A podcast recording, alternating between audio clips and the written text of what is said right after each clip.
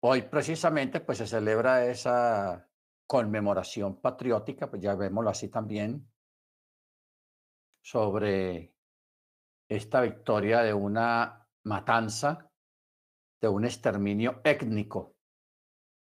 Que Amán, eh, abusando de su autoridad, iba a realizar allá en, en Persia, pero sus planes fueron eh, desbaratados completamente porque todo se viró, todo se volteó y los que salieron perdiendo fueron ellos y el mismo Amán perdió su vida y la vida de sus hijos.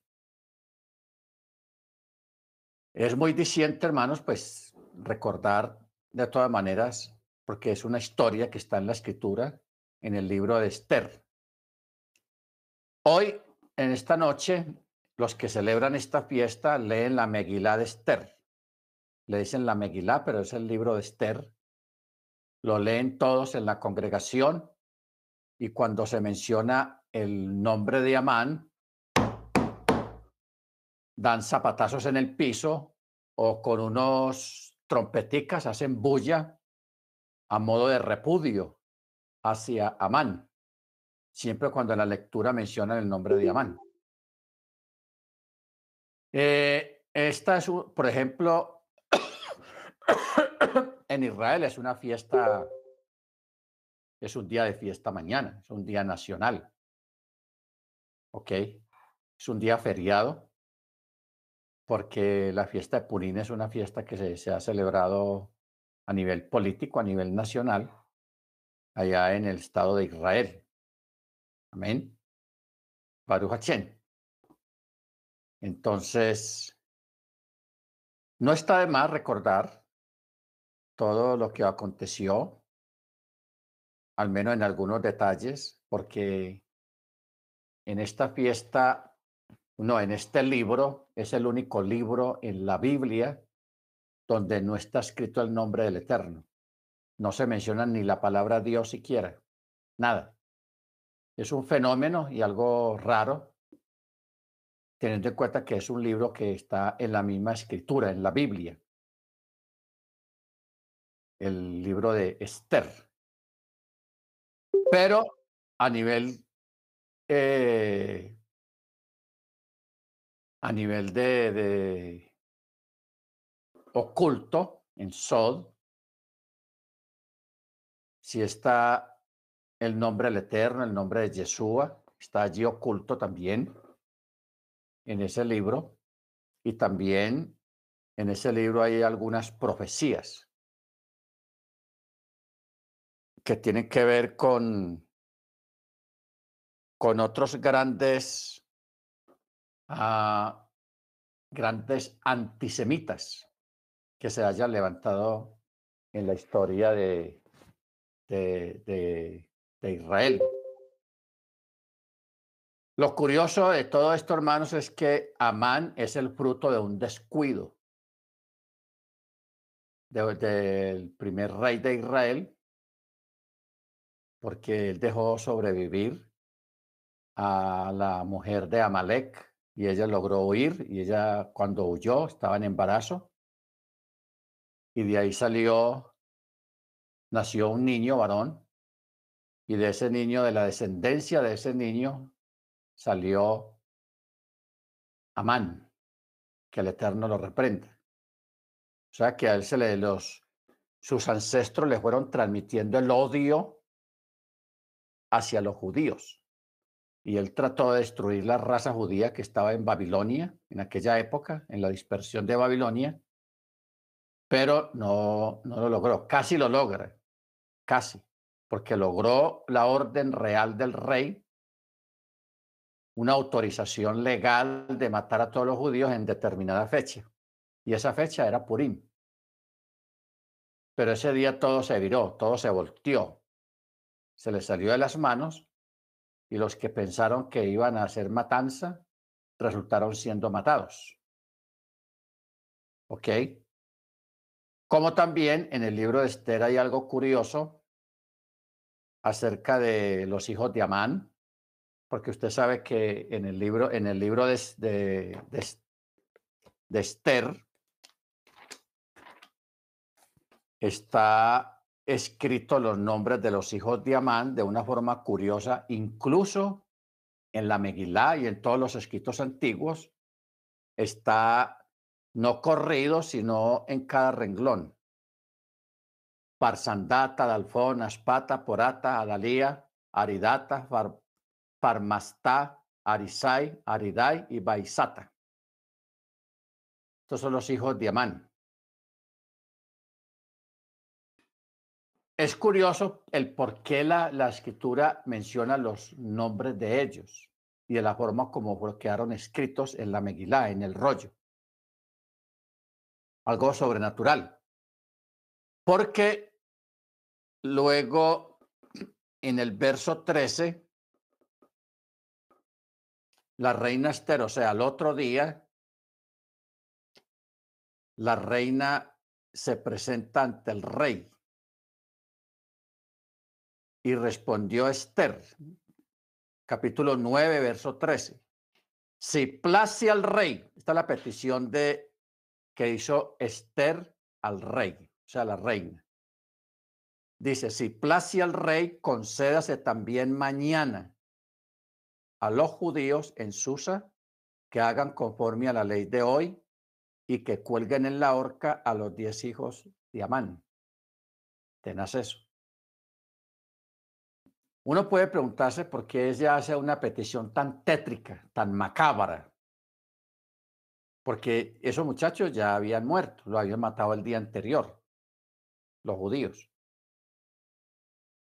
Ya lo habían matado. Entonces, ¿para qué coger los cadáveres y colgarlos en una horca si ya están muertos? Pero eso era una profecía, una profecía que se cumplió eh, terminando cuando terminó la Segunda Guerra Mundial. Los comandantes que estaban al mando de los campos de exterminio, Treblinka, Auschwitz, Forum, todos esos lugares, los campamentos de muerte donde mataron aproximadamente 6 millones de, personas, la mayoría judíos, gitanos, Y ellos cuando, iban cuando vieron que Alemania estaba perdiendo la guerra y que ya iba a capitular, pues ellos huyeron, dejaron los campamentos, abandonaron todo eso y se volaron, salieron de Alemania y se distribuyeron por todo el mundo. Cuando el Estado de Israel se estableció meses después, lo primero que el, Estado, el nuevo gobierno, el nuevo Estado organizó fue la Mossad la Mossad es la policía secreta israelí, como decir el FBI o la CIA, ah, en fin. Organizaron eso y la primera tarea de esos agentes fue buscar a estos genocidas, los que comandaban los campos de concentración. Ellos duraron siempre varios años buscándolos, haciendo inteligencia, hasta que los fueron encontrando los secuestraban porque estaban en el extranjero, lo montaban en un avión y lo mandaban para Alemania y allí fueron juzgados en el famoso juicio de Gutenberg, que ese juicio fue televisado, fue grabado y se han hecho muchas películas sobre ese juicio. Entonces, aquí es donde entra lo sobrenatural de el por qué en el capítulo 9 del libro de Esther pusieron los nombres de los hijos de Amán uno sobre otro. Los pusieron uno sobre otro. Porque cuando uno hace la transliteración o la traducción de los nombres de los hijos de Amán a los nombres de estos comandantes alemanes son todos iguales. O sea, se transliteran uno a uno. Parsandata, Dalfón, Aspata, Porata, Dalía, Aridata, Parmasta, Arisai, Aridai y Baisata. casi todos comienzan con ata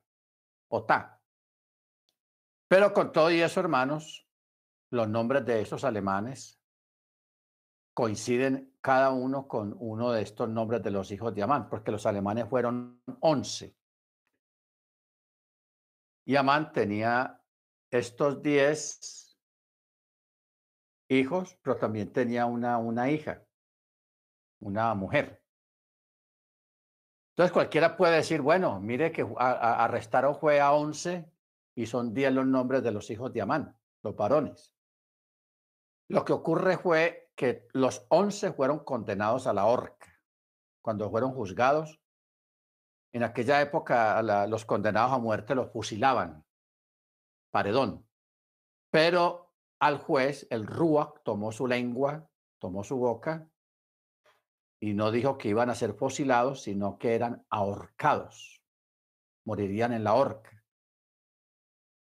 El día que los ahorcaron a ellos, hubo uno de ellos que, cuando amaneció ya había, él mismo se había ahorcado solo.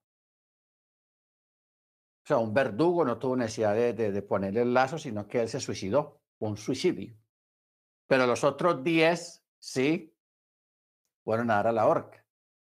O sea que sí se cumplió la profecía de que eran diez los que fueron ahorcados legalmente y no por suicidio. Y póngale la fecha que ahorcaron a esos alemanes en la fiesta de Purim. O sea, o sea, en la madrugada, en la mañana del día de Purim, ese día fueron ahorcados. Fueron ahorcados y así murieron y así se cumplió la profecía de lo que había dicho Esther, la reina, cuando, digo, cuando dijo, mañana Concédase también mañana a los judíos en Susa que hagan conforme a la ley de hoy, que cuelguen en la horca a los diez hijos de Amán. Cuando uno lee el texto hebreo, el texto hebreo tiene masora, está marcado, tiene un asterisco. Eso es masora, una, una ciencia bíblica, donde dice la palabra mahar, mahar, porque mahar es mañana en hebreo. Ahí está marcado, dando a entender de que hay algo, está haciendo algo más de lo que se está leyendo ahí. ¿Ok? Entonces, hermanos, este, este libro de verdad tiene un montón de profecías, tiene muchas cosas ocultas todavía que extraerle a este libro tan sencillo que no tiene el nombre de Dios, ni del Eterno, ni nada, ni Elohim, nada. Es el único libro que no tiene el nombre. Entonces, eh, es interesante porque también cuando la reina había invitado a, o sea, en esta historia hubo mucha injerencia de ángeles. Participaron los ángeles. Primero, con Bastí, en el capítulo 1. Porque ese día, el, que el capítulo 1 comienza hablando de que había un una gran fiesta que duró varios meses. El texto explícitamente no dice qué fiesta era, pero ahí estaba lo, más grande del reino, del imperio, porque estamos hablando de Babilonia, y era, era un reino que abarcaba 127 países. En esa época les decían provincias. Y en esos 127 países había gente que hablaban otros idiomas, o eran países que, habían, que hablaban otras lenguas diferentes a las de Babilonia. O sea, estamos hablando de un imperio muy grande, hermanos. 127 países, imperio grandísimo. Entonces, todos los representantes de esos 127 países estaban ahí en la fiesta. El matrimonio de Ahasveros con Bastí. Entonces, uno de esos días, porque eran fiestas que duraban semanas, el presupuesto para una fiesta de esas se necesita mucho dinero. Uno de esos días, el rey todo encopetado, había tomado bastante, eh, le dio por mostrarle a la reina, a los príncipes, o sea, a los invitados, para recibirla. Porque en aquella época los, Los varones estaban en un lado celebrando la fiesta y las damas en otro lado celebrando la, misma fiesta, pero aparte. En esa época no se acostumbraba las cosas mixtas, sino cada uno aparte. Entonces, hermanos, un ángel hizo que a Bastí le salieran unos granos o unos barritos o unas espinillas muy grandes, muy notorias en el rostro. La noche anterior. O sea, ya amaneció ese día con, con esas espinillas, con esos barros muy notorios. Entonces el rey la manda a llamar. Diga a la reina que venga a presentarse ante el rey, para el rey presentársela a los invitados. Entonces la reina no quiso ir. No fue. Le dio pena, le dio vergüenza esa cara como la tengo. Bueno, ella no fue. Entonces, aparentemente hizo quedar mal al rey porque no obedeció la orden del rey. Entonces los consejeros del rey le dijeron al rey de que había quedado en vergüenza, etcétera, etcétera. Entonces el rey les pregunta a sus consejeros, entonces, ¿qué debemos de hacer? Entonces ellos le dijeron, quita esta y cásate con otra, consíguete otra reina. ¿Ok? Entonces, ahí vemos que hubo una intervención divina porque eh, angelical en, en, la cosa del rostro de la de Bastí. De Bastí. Luego la otra ocasión fue cuando la reina Esther estaba cenando con el rey y Amán, que ella los había invitado a una cena, y ella en plena cena denunció a Amán y dijo que ella era el enemigo de los judíos, que quería matar a, sus, a su raza, a su pueblo. Entonces el rey se encolerizó, le dio rabia y se fue para el jardín. Salió del salón. Cuando Amán vio la ira del rey y vio que estaba perdido, él se inclina ante la reina para pedirle misericordia, que interceda por él. Porque la reina, las sillas no eran como estas donde usted está sentado, donde yo estoy sentado, sino que eran cojines y como una especie de camas altas y ahí se recostaba y la mesa ahí, y ahí comían recostados. Esa era la usanza persa oriental antigua de, sentarse a la mesa. Entonces la reina estaba recostada y Amán estaba ahí inclinado pidiéndole a la reina que tuviera misericordia, que no, que intercediera por él. Entonces un ángel se hizo detrás de Amán, lo empujó, un empujoncito y él cayó encima de la reina, porque estaba vulnerable en el momento, cayó. En el momento que él cae, otro ángel le está diciendo al rey, vaya, entre, entre rápido. Entonces, en el momento que Amán está para levantarse del susto porque cayó sobre la reina, el rey entraba en ese momento. Entonces, el rey no sabía nada de lo que había pasado, porque un ángel pues no se ve, ni tampoco vio que él se cayó sobre ella. Él solamente vio que él estaba sobre ella y que estaba...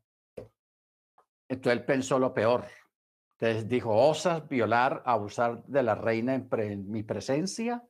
Y él mismo le cubrían el rostro a, Amán para que no volviera a ver el rostro del rey. Y lo sentenciaron a morir, lo ahorcaron. ¿Ok? La misma horca que Amán había preparado para Mardoqueo o Mordecai, fue ahorcado él, como dice el texto. El que tiende red a sus pasos para que otro caiga, él mismo caerá en ella. Eso dice la escritura.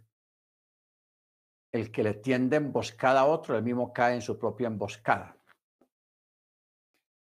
En fin, este libro, hermanos, de verdad es una riqueza, el libro de Esther, porque tiene muchas profecías, tiene otras profecías ahí, tiene más que todo profecías de, estos tiempos, de estos tiempos, porque Al Eterno no se le escapa nada. Amén. Entonces, los, yo sé que hay algunas comunidades que están celebrando la fiesta hoy, esta noche. Está bien. Y si no se quiere celebrar, pero si hacer memoria, pues está bien. No es Torah, o sea, no es mandamiento celebrar la fiesta de, de Purim. Esta fiesta allá en Israel, pues se ha mundanalizado mucho. O sea, el mundo se metió. Porque esta fiesta ya es fiesta nacional. O sea, es día de fiesta festivo mañana, allá en Israel. Entonces, acostumbran a hacer desfiles de disfraces. Los desfiles de los disfraces. Entonces, antiguamente, cuando la, gente era más sana, eh, los disfraces siempre eran alusivos a, los protagonistas de la fiesta. Algunos se, se disfrazaba de Amán, otros se disfrazaba las, del rey, de Hasberos o Asuero, otros se disfrazaban de, de Mordecai, las niñas se disfrazan de, de la reina Esther, otras de Bastí. En fin, siempre se acostumbraba a los disfraces en, en los personajes. Pero si usted va mañana a Israel a ver ese desfile, ahí está el hombre araña, Blancanieve, los siete enanitos, Superman, Spiderman, eh, Batman, eso, eso lo revolcaron, hermanos, de una forma impresionante, que ya no se sabe, o sea, esta cantidad de, héroes ficticios que hay en Hollywood opacan a, los, a los verdaderos protagonistas de, de, la fiesta. Porque es que el libro externo habla de Batman, ni de Superman, ni de Blancanieves, ni de nada de esas cosas. Bueno, ok, sí, hermana. Mañana también la, la fiesta es la fiesta de San Patrick en New York, más que todo. Es una fiesta grande porque San, San Patrick es el, el, el ídolo de los irlandeses, el ídolo de los irlandeses. Entonces, mire usted, hermano, cómo funciona esto. Yo recuerdo que antiguamente la fiesta de los disfraces en, aquí en Colombia a los niños no era en Halloween, sino que era por esta época. O sea que el catolicismo, para borrar vestigios de la fiesta de, de la fiesta de, de Purim, creó la fiesta de los niños. Entonces los niños se disfrazan. Que a todos nos gustaba esa fiesta porque no había que estudiar y, y, le daban a uno comida y regalitos allá en la, en, la, en la fiesta de los niños. Pero esta fiesta no se celebraba en Halloween. Halloween vino a entrar después, el 31 de octubre. Pero la fiesta de los niños se celebraba en esta época, en estos tiempos, como una forma de borrar la, la fiesta original, que es la fiesta de Purim. ¿Ok? Y también en Purim, hermanos, hay algo, se cometen algunos excesos de que los rabinos autorizan o promovieron de que en Purín un judío puede tomar licor de tal manera que no distinga, o sea, se puede emborrachar, esa es la palabra normal. Se puede emborrachar de tal manera que no distinga entre Amán y Mordecai. O sea, que pierda la razón prácticamente. Pero también es un día que se permiten excesos con los niños. Ese día los niños pueden fumar tabaco, pueden hacer cosas que no hacen el resto del año. O sea, eso se ha paganizado bastante en cierto, en cierto modo, en el sentido de que permiten los excesos en celebración de una victoria muy grande de verdad, porque iban a pasar por un exterminio prácticamente y el Eterno lo impidió. Baruch bendito su nombre. Entonces, hermanos, eso es más o menos una síntesis de lo que es la fiesta de Purim. Si una comunidad lo celebra, pues que lo celebren sin mezclar disfraces de Spiderman y de Blancanieves y de todas esas cosas de muñequitos, sino respetando los personajes y celebrando realmente una fiesta bíblica de la Tanakh. Amén. Bendito sea el nombre del Eterno. Bendito sea su nombre. Muy bien, hermanos. Vamos entonces a orar en esta hora para que entremos en materia en lo que nos corresponde en esta noche. Amén. Para pedirle al hermano Ángel para que sea tan amable y nos dirija la oración de esta clase. Bien, pues, hermano Ángel.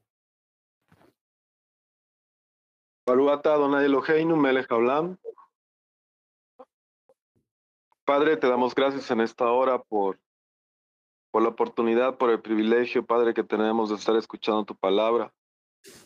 Que seas tú iluminando nuestros corazones, nuestra mente, que tu Ruach Kodesh hable a nuestro espíritu, que traiga esa revelación. Tu palabra dice, el que le entienda, Padre. Te rogamos que seamos hombres y mujeres entendidos, que no solo, seamos oidores de tu palabra, sino también hacedores, y que nos des espíritu de revelación y sabiduría en el conocimiento de ti. Te rogamos que pongas esa palabra, esa revelación en nuestro roe, Padre, que seas tú utilizando a nuestro pastor como instrumento tuyo, Padre, que, que, la, que las palabras que salgan de su boca, Padre, sean todo de ti, que seas tú hablándonos, que seas tú glorificándote en su vida y en cada uno de nosotros, Padre. Te damos gracias en el nombre de Yeshua HaMashiach. Amén y amén. Amén, hermano. Muchas gracias, hermano Ángel. Muy bien, hermanos. Vamos en esta noche a continuar. Vamos a meternos aquí en un tema álgido. Una de las técnicas de Seji se llama Tartei Misna. Tartei Misna, que también se le llama Nofel Halachón. Nofel Halachón. O sea, la paronomasia la alteración o una semejanza o un parecido. El texto que vamos a tomar en esta noche es una profecía que está en Isaías 7:14. Isaías 7:14.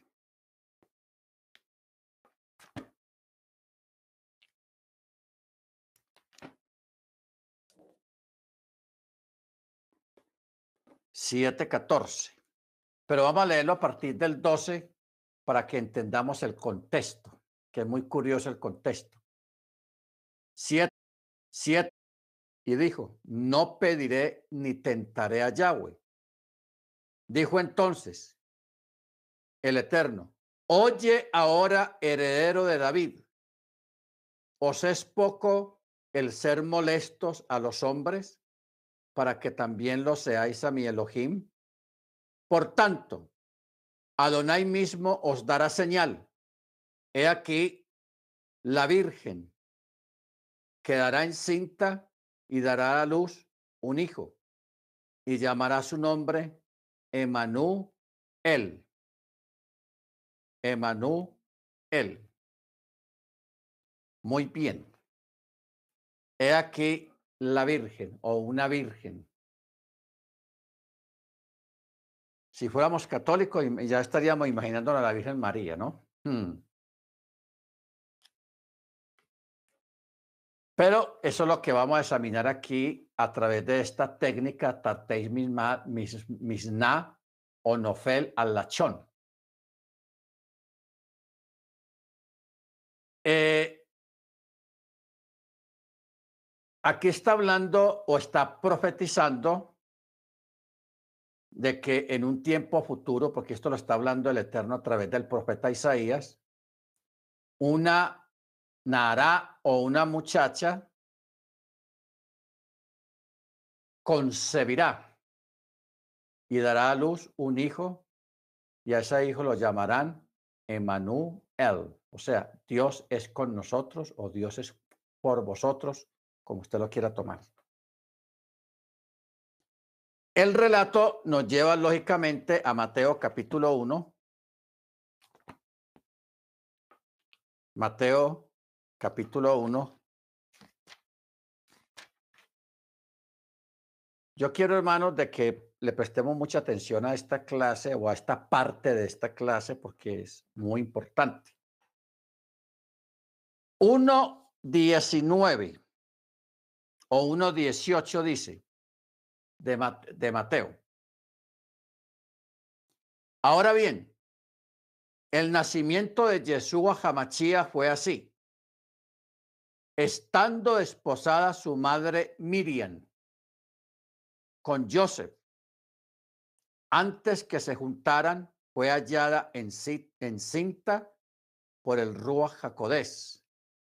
Y Joseph, su marido, que era justo, pero no quería denunciarla, se propuso repudiarla en secreto. Le iba a hacer la, la ceremonia del repudio. Lo iba a hacer en secreto. Bueno. Muy bien. En la cultura judía de aquella época se acostumbraba que primero los padres daban a la muchacha por esposa al futuro esposo. Entonces se hacía una fiesta, porque eran dos fiestas. La primera fiesta era la fiesta del compromiso.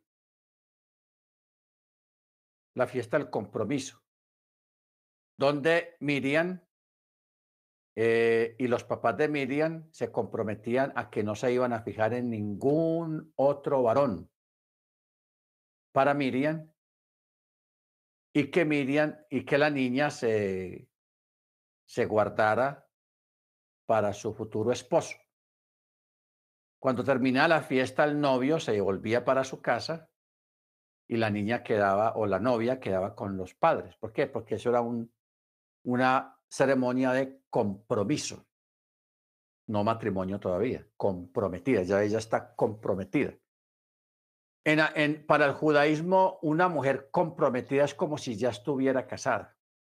No podía dar vuelta atrás. Y si ella se volvía atrás o uno de los dos contrayentes se volvía atrás, tenía que pagar una multa y una multa bien grande. ¿Ok? Para Chen. Entonces, ahora,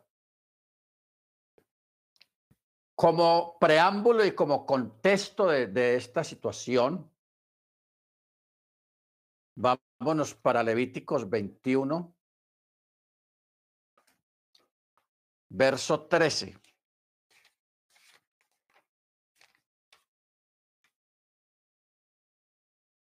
Dice,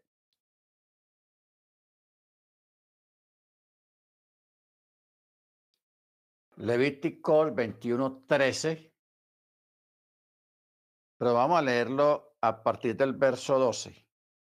Dice, no saldrá del santuario ni profanará el santuario de su Elohim, porque la diadema del aceite de la unción de su Elohim está sobre él, yo Yahweh. Tomará mujer en la virginidad de ella.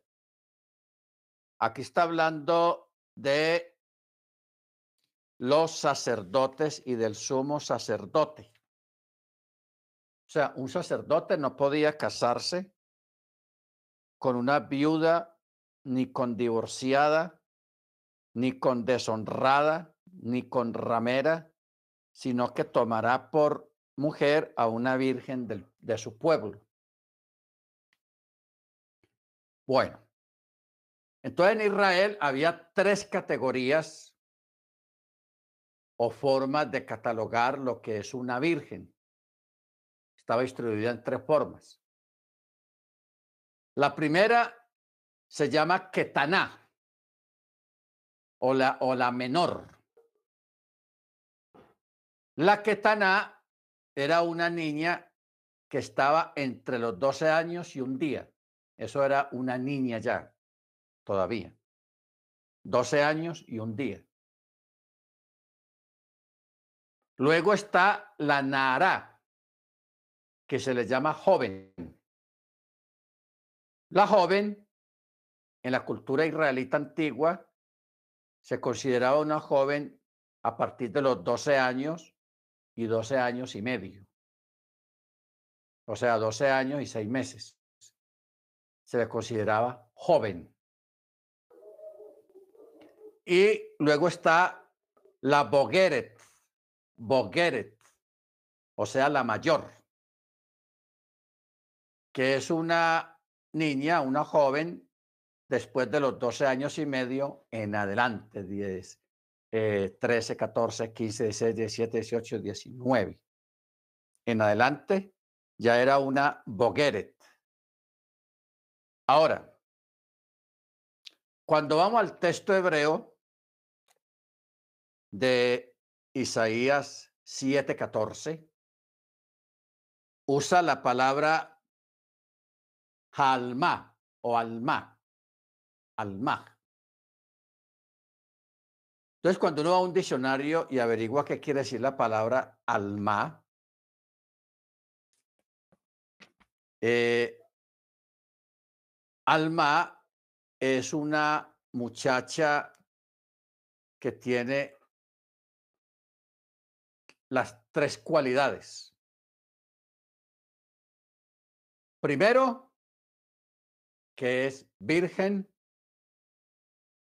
y que está prácticamente entre los 12 y 12 años y medio.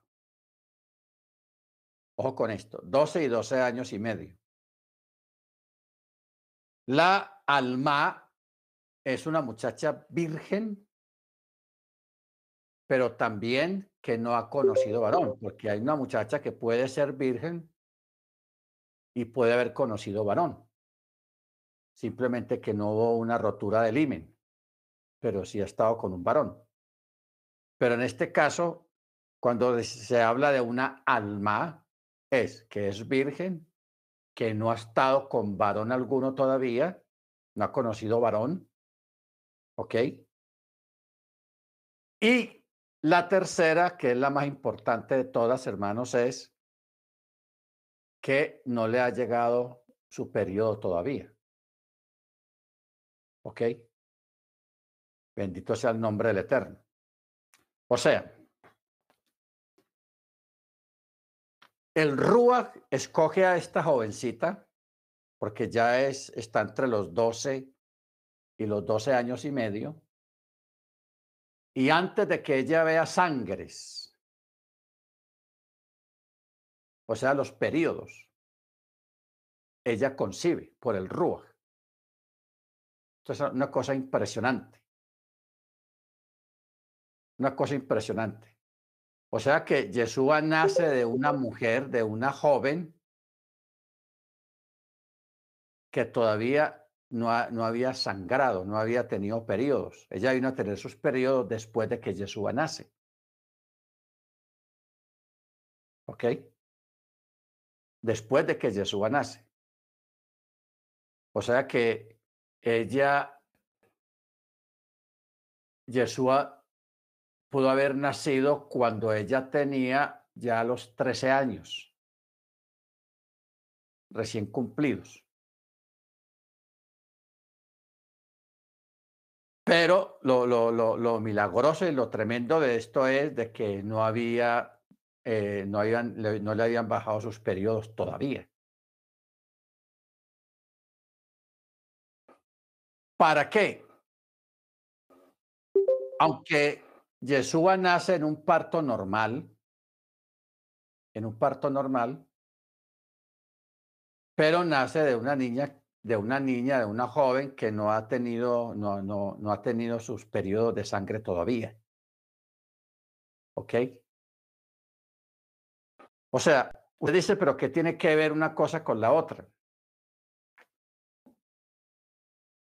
Esto se, se, explica de esa manera en el sentido de que el Eterno, antes de que ella comience sus periodos de ovulación normales que tiene toda mujer, antes de que esto comience, viene un nacimiento, viene una, e, ella concibe de una forma supra y, eh, una forma sobrenatural, supra y sobrenatural. ¿Ok? Ahora, la discusión que hay hoy en día es acerca del nacimiento, porque usted sabe que el catolicismo afirma de que Yeshua nace de Miriam y que ella siguió siendo virgen después del nacimiento. Porque los, los católicos esta doctrina la insertó el catolicismo en, los años 30 o en los años 40, porque de ahí para atrás ellos no enseñaban de esa manera. No lo explicaban de esa manera. ¿Ok? Entonces, ¿qué pasa?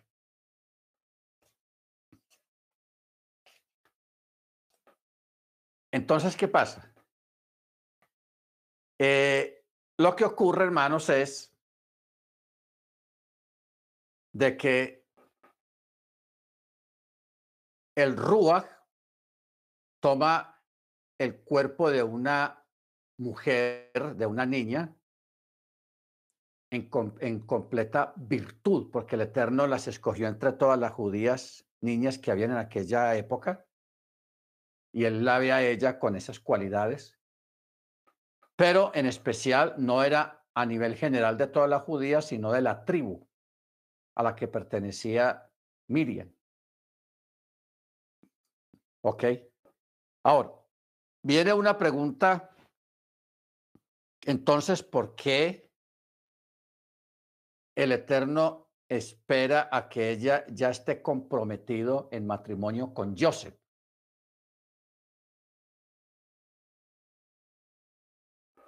Hay dos, dos cosas. Primera,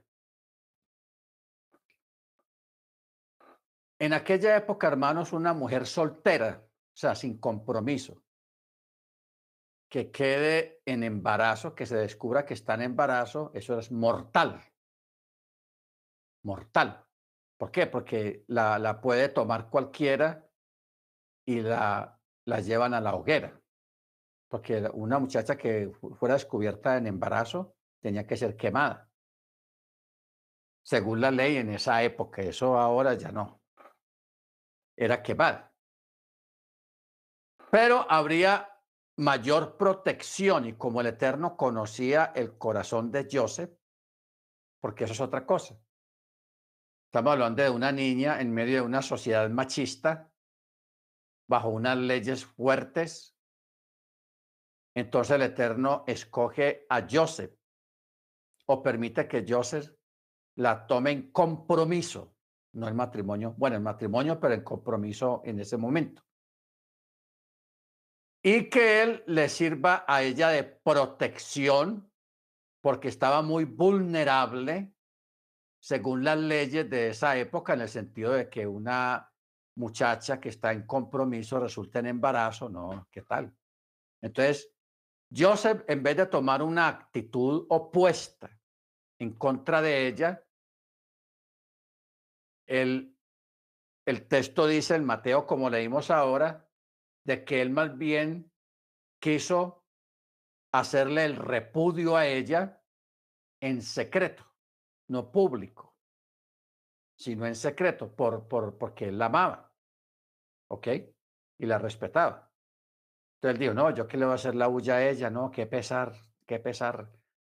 Entonces, él estando en eso, en esa de planear lo que iba a hacer, vino el Ruach en un sueño y le dijo, Joseph, no tengas temor de tomar a Miriam por mujer, porque lo que ella hay en su vientre es del Ruach, Jacodés, es del Espíritu.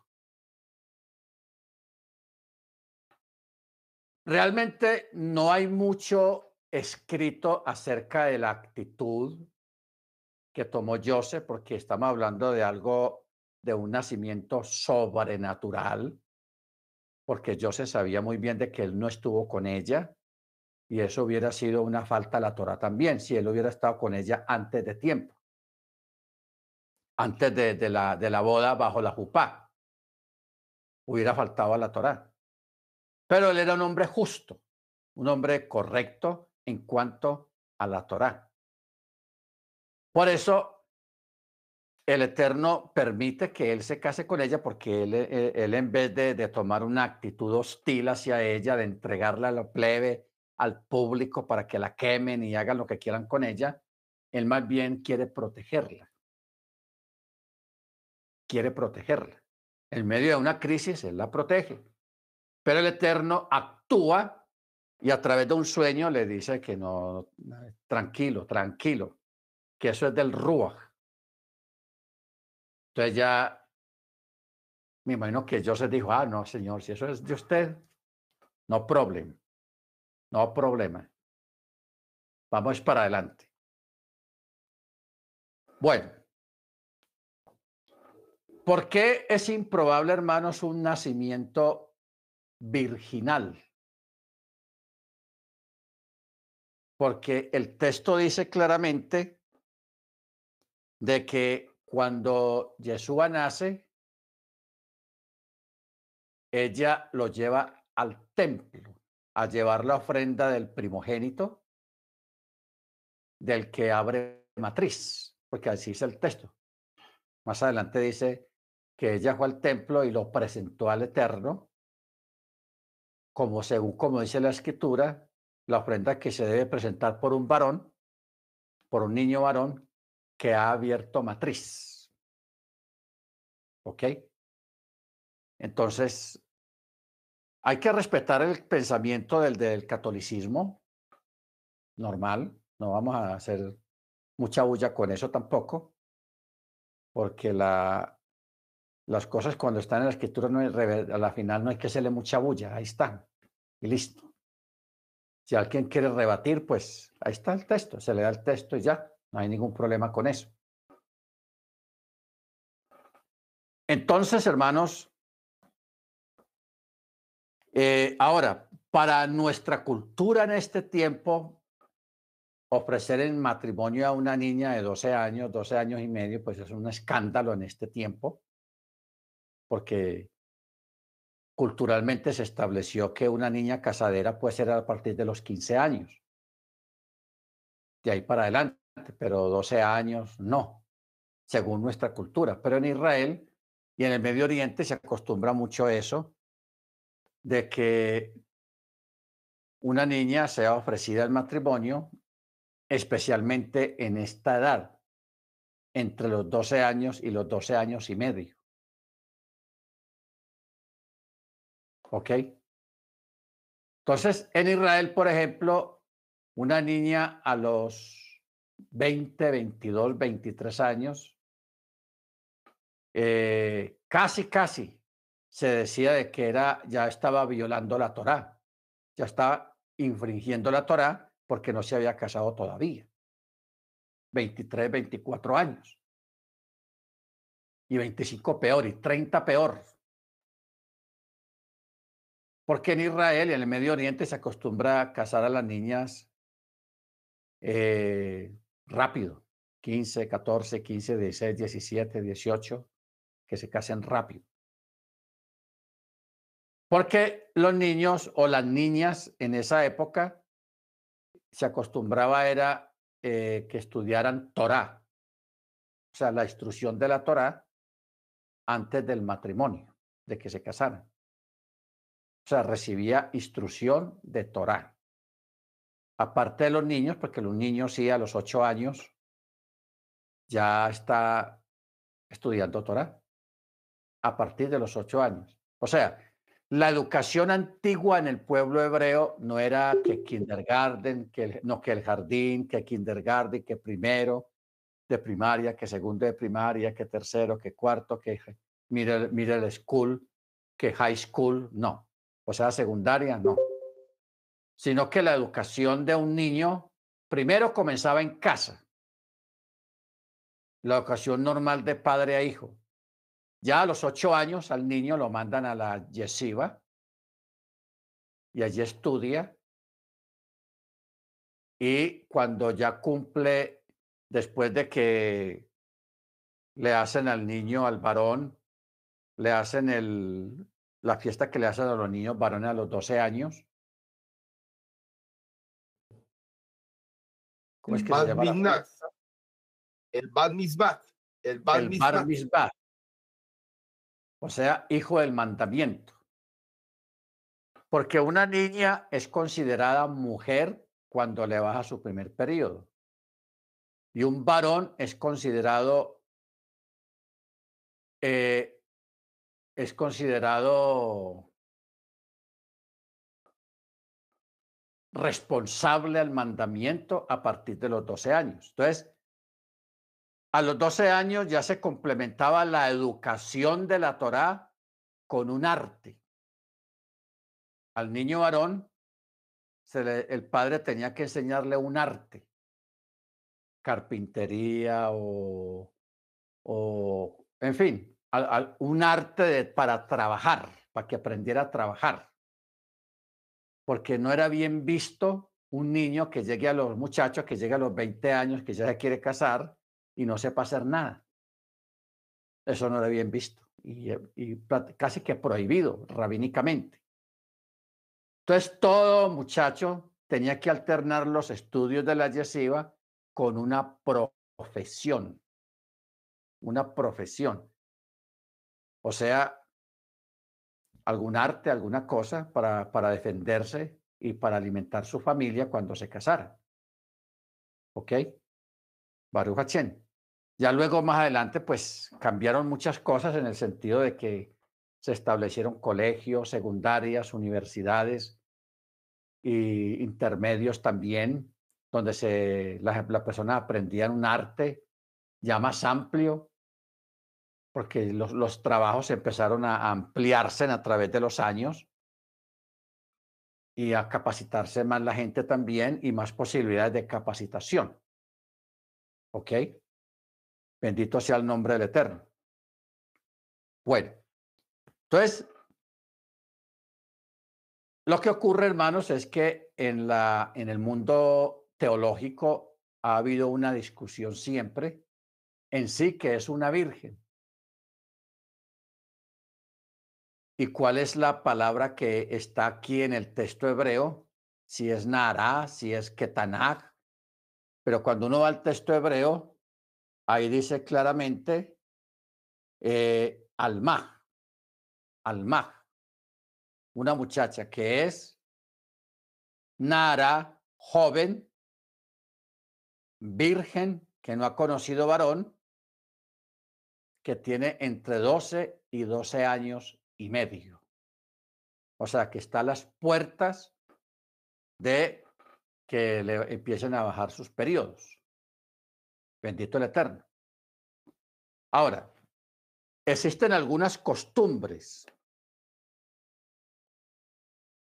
Existen algunas costumbres en, la, en las raíces hebreas que cuando a la niña en la casa le baja su primer periodo, entonces los padres no le hacen la bulla, pues por la, la condición, pero si le hacen una, una atención, las llevan a un restaurante, le regalan flores, le regalan un vestido, las llevan a comer y cosas así, como, como haciéndole entender a la niña esa transición de niña a mujer, porque esa es una transición ya es una mujer. ¿Ok? Así tenga 12 años y medio, 13 años, pero ya es una mujer. Baruch Hoy en día, en este tiempo moderno, ya hasta las niñas se les hace el, bar, el, el, el bat misbah. Ya no es el bar, sino el bat. El bat misbah se le hace a las niñas en algunas comunidades, no en todas, porque legalmente por Torah el, el bar misbah sí es para los varones. El bar misbah, que se le hace la fiesta al, niño cuando tiene los 12 años, se le hace un fiestononón y se le hace, pero al varón. Así está establecido en la Torá. Cuando Miriam, cuando Yeshua se les perdió, cuando tenía exactamente los 12 años, que ellos fueron a Jerusalén, ellos fueron, fue a, hacer, el, hacerle el, el bar bisba a Yeshua, que él se les perdió por allá que se quedó allá en el templo eh, discutiendo con los maestros de la Torá, pero a, él lo llevaron allá, fue a celebrarle el, el Bar Mitzvah. ¿Ok? Porque antiguamente no era una fiesta, eso depende de la economía. Si era una familia caudalada, pues sí hacían un fiestonón bien grande. Hacía una fiesta muy grande y y los que no tenían buen dinero solamente bajaban y subían a Jerusalén, lo iban al templo y hacer una pequeña atención al niño. Un sacerdote o el sumo sacerdote oraba por el niño y, ya. Ese era el bar mitzvah para una persona que no tenía mucho dinero. Pero ahora, en este tiempo, ya se aceptó hacerle el bat mitzvah a las niñas. También cuando les baje su primer periodo, se le, hace la fiestecita, una fiesta grande a la niña. El catolicismo, como siempre, metió la mano ahí hace muchos años y, para desviar la atención del sentido de la fiesta del bar mitzvah, entonces empezó a, a celebrar la fiesta de los 15 a las niñas y dejaron al niño en la cultura católica los varones no tienen su fiesta. Se la, se la dejaron fue a las niñas, los 15, los famosos 15 de las niñas. ¿Ok? Entonces, por eso los hermanos que tengan niñas saben que no que nosotros nos hacemos ni celebramos los famosos 15 porque sabemos que eso es una aberración o una desviación de lo que es la esencia del bar mitzvah. O sea, el bar mitzvah quiere decir hijo del mandamiento, que ya el muchacho a partir de los 12 años ya es responsable como lo puede ser uno de 30 o de 40 o de 50. Tiene la misma responsabilidad delante del Eterno. O sea, ya está obligado a guardar mandamientos. Ese día el papá le regala su talit, porque ya es responsable de orar por sí mismo, amén, al Eterno. Y los que tienen buen dinero le regalan también los, los tzitzit o un rollo de la Torah. Un rollo de la Torah. Esos son los regalos, pues, deseados en esa época. Bendito sea el nombre del Eterno.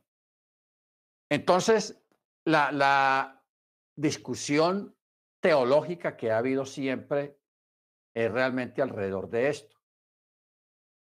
Que los teólogos dicen que es, alma, otros dicen que es nara y otros dicen que es... Ah, hay otra palabra, nara, alma y ketanach, la menor. Pero Ketaná no entra ahí porque una Ketaná es una muchacha, una niña que apenas va a cumplir los 12 años y un día.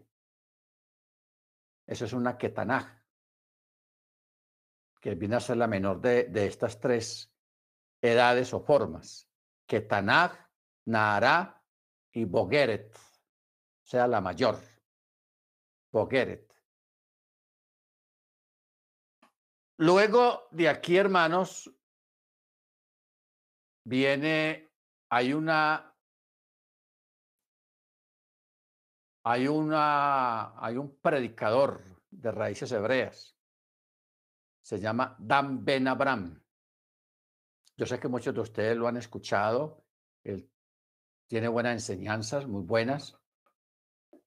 Pero él tiene un problema. Él tiene un problema y muy serio. De que él, él hace, hace 20 años, él creía o enseñaba las cosas como están en las escrituras y como las creemos nosotros. Entonces, él cambió la enseñanza y él dice que Joseph y Miriam, ellos sí tuvieron una relación sexual y que de esa relación sexual, el semen de Joseph, el Eterno lo bendijo y que de ahí fue que, que la, la superioridad del Mesías. Él enseña eso, hermanos. O sea, él no cree en la concepción que ella haya, que esta niña haya concebido por el Rúa Jacodés. Él no lo cree. ¿Por qué? Porque él está mirando las cosas. Él dice que eso es objetivo, pero eso no es objetivo. ¿Por qué? Porque para el Eterno no hay nada imposible. Objetivamente es imposible que un objeto que pese más de dos kilos o 20 kilos flote sobre el agua. Pero Yeshua, con peso y todo que él tenía, él flotó sobre el agua, caminó sobre el agua. Y él hizo milagros que iban más allá de la ciencia, iban más allá de la lógica, iban más allá de la razón e iban más allá de la matemática. La multiplicación de los penes, eso no tiene explicación matemática lógica. Uno, dos, tres, cuatro, cinco. Simplemente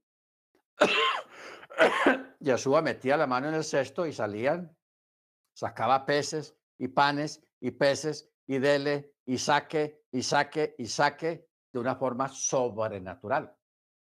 Y de ahí comieron más de cinco mil personas. ¿Se da cuenta? O sea, hablar de, de, las cosas del Eterno. Y cuando el Eterno quiere hacer algo por su voluntad, por su soberana voluntad, al Maj, amén. Por su soberana voluntad, Él puede alterar el orden y el sumando de las cosas. El orden natural de la naturaleza. Él lo altera. Para que venga un hombre para negar lo más grande que ha habido en la historia de la humanidad, la encarnación del verbo, porque hay un preámbulo también para los creyentes, que nosotros fuimos renacidos, nacimos de nuevo, fuimos declarados hijos de Elohim, porque mire el énfasis que pone aquí el evangelista. No sé si usted se había detallado eso, pero este texto entra aquí en lo que estamos diciendo. Dice un, Juan 1.12, pero a todos los que lo recibieron, a los que creen en su nombre, les dio potestad de ser hechos hijos de Elohim, los cuales no nacieron de sangres, ni voluntad de carne, ni de voluntad de varón, sino de Yahweh. Ahora yo pregunto, si nosotros fuimos hechos y llamados hijos de Elohim, hijos de Yahweh, que ni fue y que este nacimiento, nuevo nacimiento que hemos adquirido, que hemos vivido, no fue ni de sangres, ni de voluntad de carne, ni de voluntad de varón. Si nosotros nacimos de esa manera, ¿cómo el nacimiento y la venida al mundo del verbo va a ser de una manera diferente? ¿Ah? De una forma natural. No. Eso, eso no encaja. No es lógico. Que nosotros hayamos nacido en forma sobrenatural y que el Mesías haya venido aquí en forma natural, ¿ah? en forma normal, por voluntad de un varón. Imposible, hermanos. Imposible. Claro, cuando usted lee el argumento de, de, este rabino, claro, el hombre tiene su argumento, pero ese argumento, hermano, no tiene ningún asidero escritural. Antes contradice lo que dice la escritura, porque la escritura dice claramente que el Ruach hizo sombra sobre esa muchacha y ella concibió. El texto nunca dice de que se echó una noche de placer con, con Joseph y que de ahí nació. ¡Ah! Eso no, no, no, eso no, no funciona así, hermanos. No funciona así. Entonces, bueno, esa es la, te, la, la, teoría de este hermano, de este rabino, de este rabino, de que él no cree que el Ruach, que Miriam concibió por el Ruach. Y él enseña y él dice que no, que eso fue que ellos estuvieron ahí y hubo una relación sexual y que ahí en, esa, en medio de esa relación sexual fue que operó el espíritu. Y sucede una cosa, hermanos, que esa, ese tipo de enseñanza tiene un origen. Y el origen de esa enseñanza es un origen gnóstico. Porque si aquí hay algún hermano que haya estado en el gnosticismo, la ciencia gnóstica, sabe de qué estoy hablando. Porque los gnósticos, ellos enseñan de que cuando hay una relación sexual, eh, ocurre algo sobrenatural, una intervención sobrenatural en el semen. Y hablan un montón de cosas ahí que pasan y que, que vienen los espíritus y que vienen un montón de cosas. En fin, el, el gnosticismo le da unas vueltas a eso tenaces. Entonces, este hermano, para justificar su falta de fe y para negar, porque es que un, una cosa es que él no crea que Miriam concibió por el Ruach, sin intervención humana de un varón, sino el para qué lo enseña de esa manera. Porque esa es una forma de negarle y de quitarle toda la divinidad a Yeshua, como para decir, Yeshua no tiene nada de divino. ¿Ok? Porque eso lo enseñan los testigos de Jehová. Los testigos de Jehová dicen, no, Yeshua no es divino. Él no tiene nada de divino, él es un hombre común y corriente como nosotros, simplemente que fue declarado enviado, mensajero, pero un mensajero así como, como fulano, como perano, que es un pastor, que es un apóstol, que es esto, que es aquello. Hermanos, eso, la escritura no dice eso. La escritura dice que el verbo se hizo carne y habitó entre nosotros.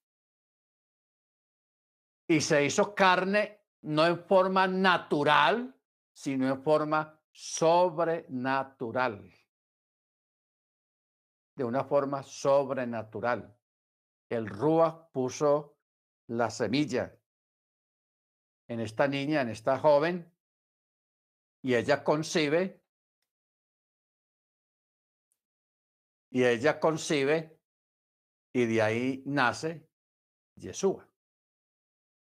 Ya después del nacimiento de Yeshua, ya ellos dos, aunque no está relatado en los evangelios, en ningún evangelio está, ya ellos dos eh, se les hizo ya el matrimonio normal que se hace bajo la jupá. La ceremonia bajo la jupá. Y ya después de ahí, ya ellos vivieron como esposos y tuvieron muchos hijos. Porque Yeshua tuvo hermanos, llamémoslo hermanos medios.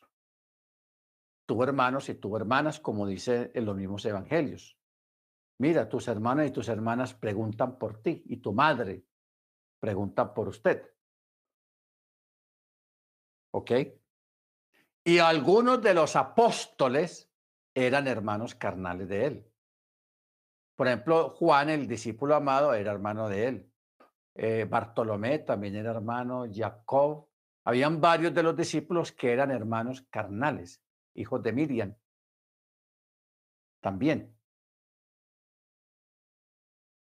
Y hubo otros que también eran hermanos de él, pero que no creían en él.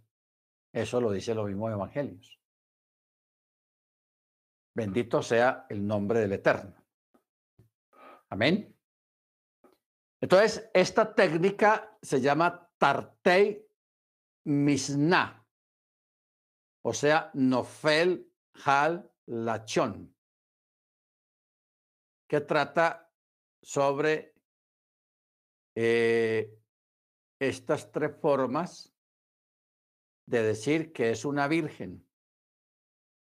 Una alma, Nahara.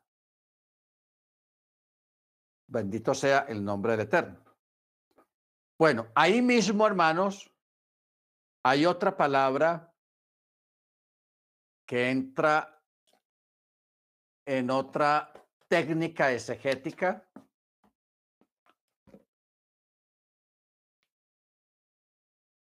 que se llama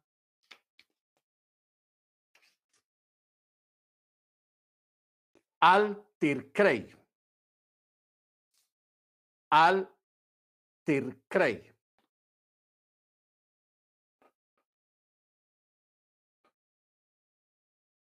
Que tiene que ver, hermanos, con a ahí mismo en el texto de Isaías 7:14 con la palabra Emanuel o Immanuel. Porque en el contexto allá en Isaías, en el contexto hebraico, las palabras dicen, cuando dice, y se llamará su nombre Immanuel, quiere decir que Elohim estará con el pueblo escogido mediante su protección. Este concepto responde a las circunstancias que vivía Israel en el tiempo del reinado de Acaz. Yahweh se nota distante y con poca identificación con el pueblo hebreo, porque se habla en tercera persona. O sea, lo que dice el Mateo, Dios con nosotros es con nosotros Dios en un sentido fuerte, no solamente se recibe su ayuda, sino que también literalmente Él está con nosotros. ¿Ok? O sea, ¿de qué está hablando acá?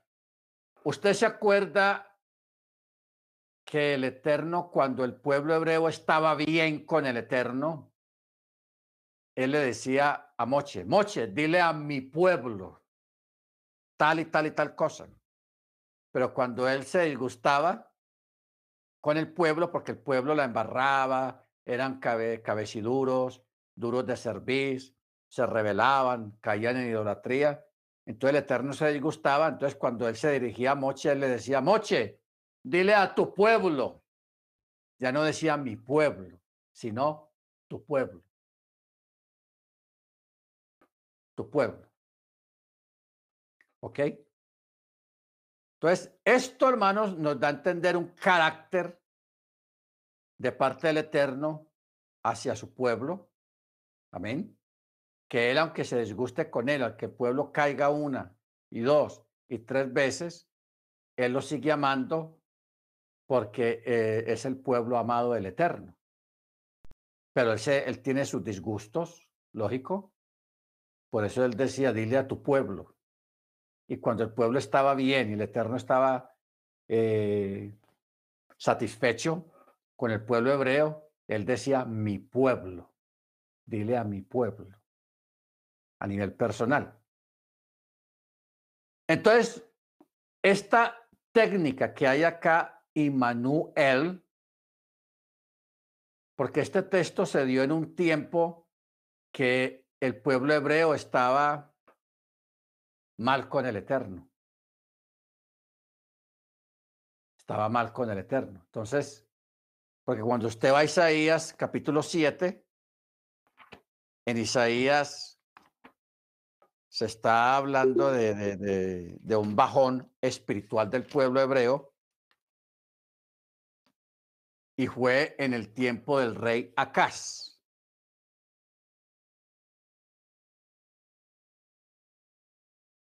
Donde el rey Acaz. Si usted lee todo, porque es que en este capítulo es donde está la profecía de la Virgen que quedará encinta y dará a luz un hijo y llamará su nombre Emanuel. Aquí se utilizó Immanuel en segunda y en tercera persona. ¿Por qué? Por eso dijimos hace un momento de que Immanuel quiere decir también con nosotros es Yahweh, no como es muy personal eh, la expresión.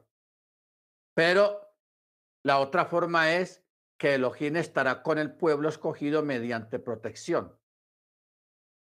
Pero cuando usted va a la interpretación que Mateo le hace al texto, mencionando Isaías, él dice, Yahweh con nosotros.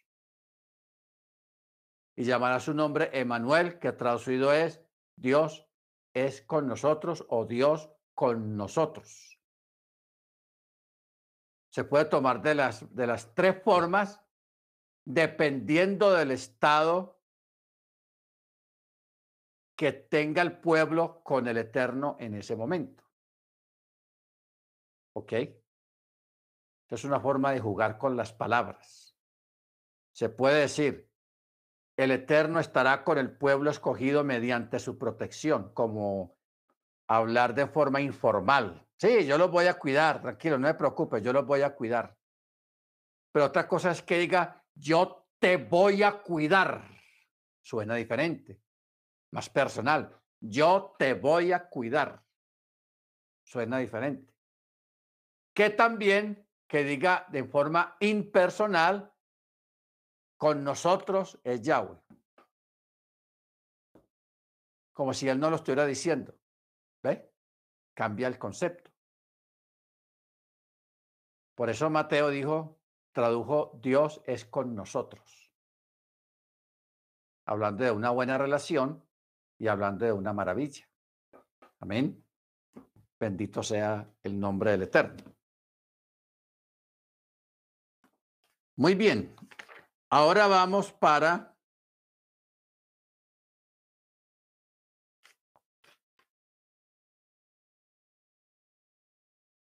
Eh, Gesará Chagua. Gesará Chagua.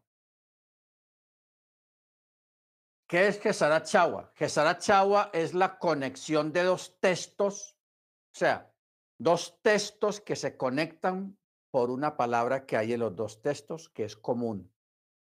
Una palabra común entre los dos textos. O una analogía verbal. Esta regla se le dice decisión según lo que es igual, es decir, comparar con cosas iguales. Comparar con cosas iguales. Vamos a tomar un texto como referencia y está en Oseas 11.1. Oseas 11.1.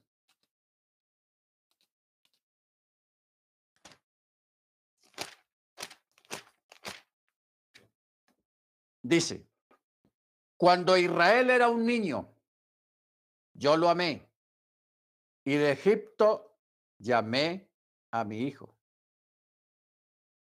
Bueno.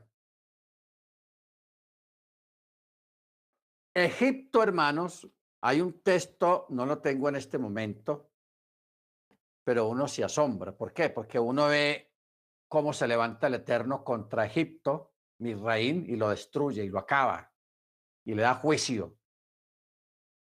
Pero hay un texto por ahí que dice que el Eterno llama a Egipto mi hijo. Y uno dice, ¡oh! Mi hijo. Entonces uno dice, pero ¿cómo es esto? Si son los egipcios.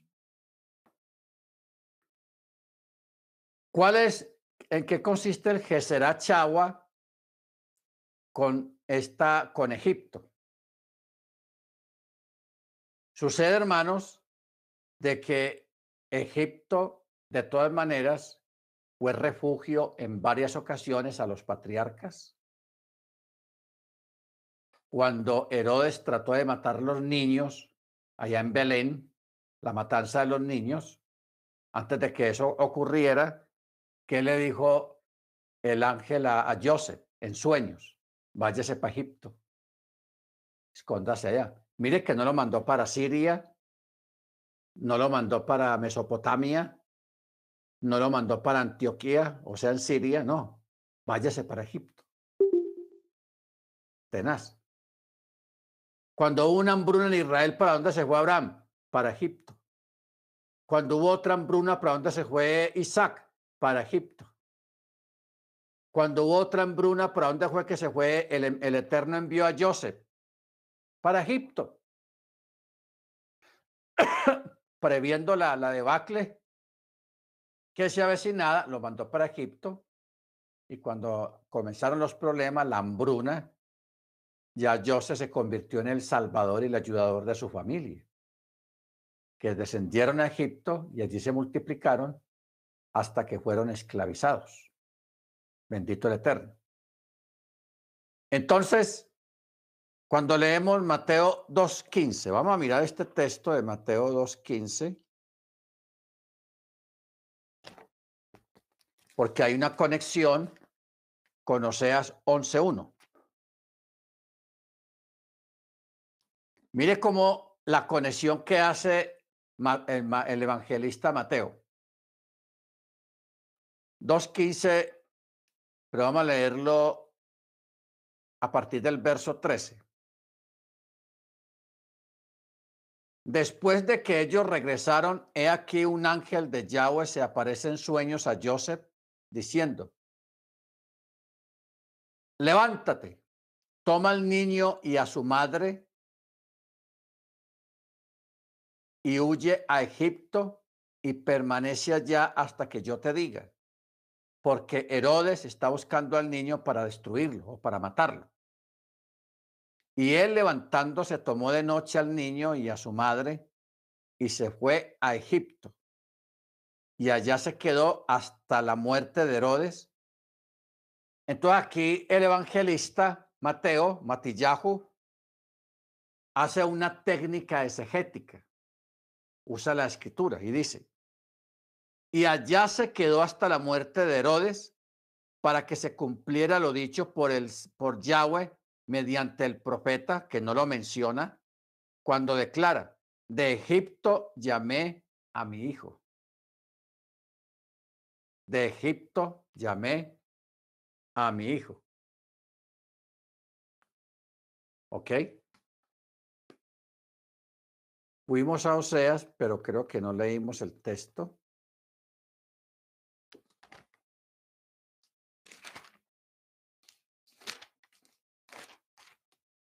Oseas 11.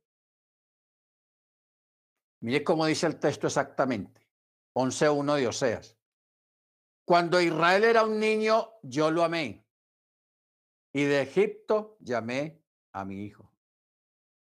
Mire usted la técnica, hermanos. Aquí estamos, vamos a mirar algo tremendo. No sé si usted lo ha notado. Aquí hay algo tenaz. Porque aquí menciona dos entidades.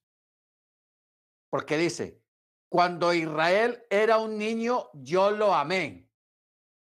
Está hablando cuando Israel apenas en sus comienzos,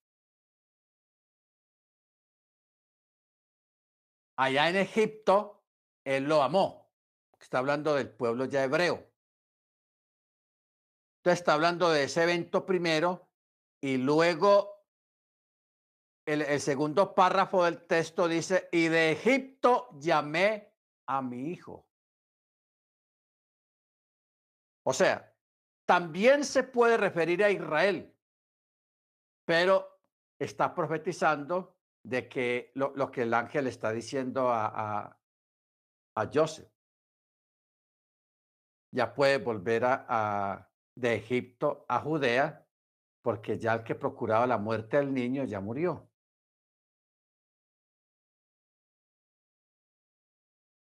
Porque ustedes recuerdan, hermanos, que cuando Yeshua nace,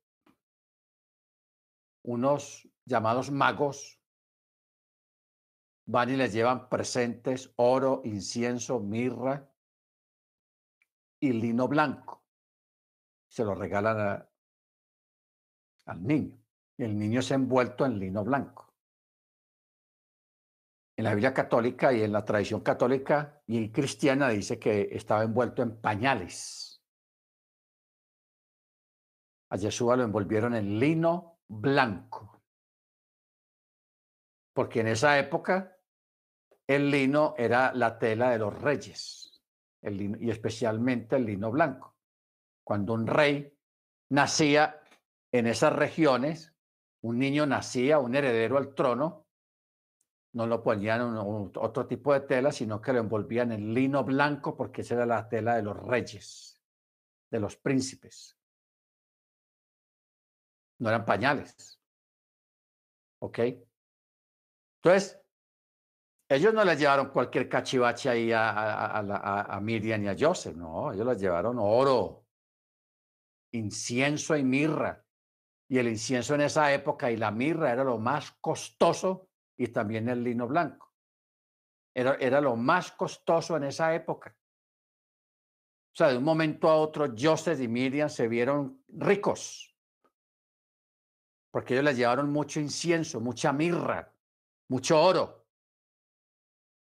Cuando vino la orden de que ellos tenían que salir para Egipto, ellos allá sobrevivieron no pasaron necesidades ni hambre porque llevaban buen dinero.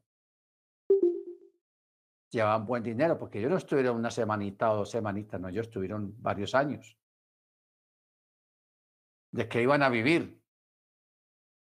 O sea, el Eterno organizó todo, previó todo. Por eso cuando usted tenga necesidad de hacer un viaje o, o alguna cosa algo urgente que se presenta, usted no le tenga miedo a lo que se presenta, que el Eterno provee. El Eterno da. ¿Ok? Porque un viaje de, Egip de, de, de Belén a Egipto,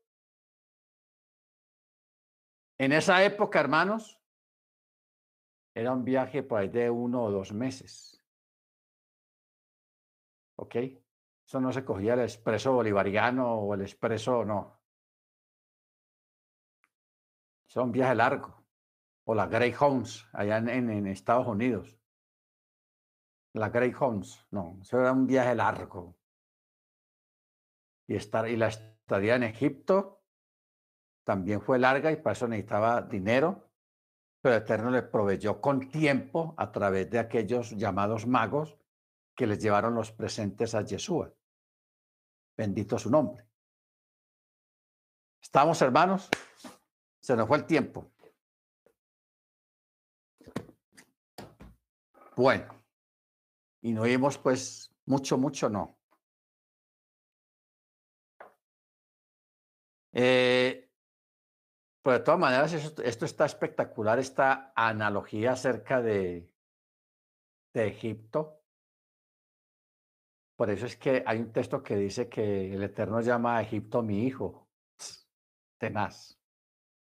¿Por qué? Porque Egipto, hermanos, en su momento, de verdad, dio cobijo y fue de gran ayuda a Abraham, a Isaac,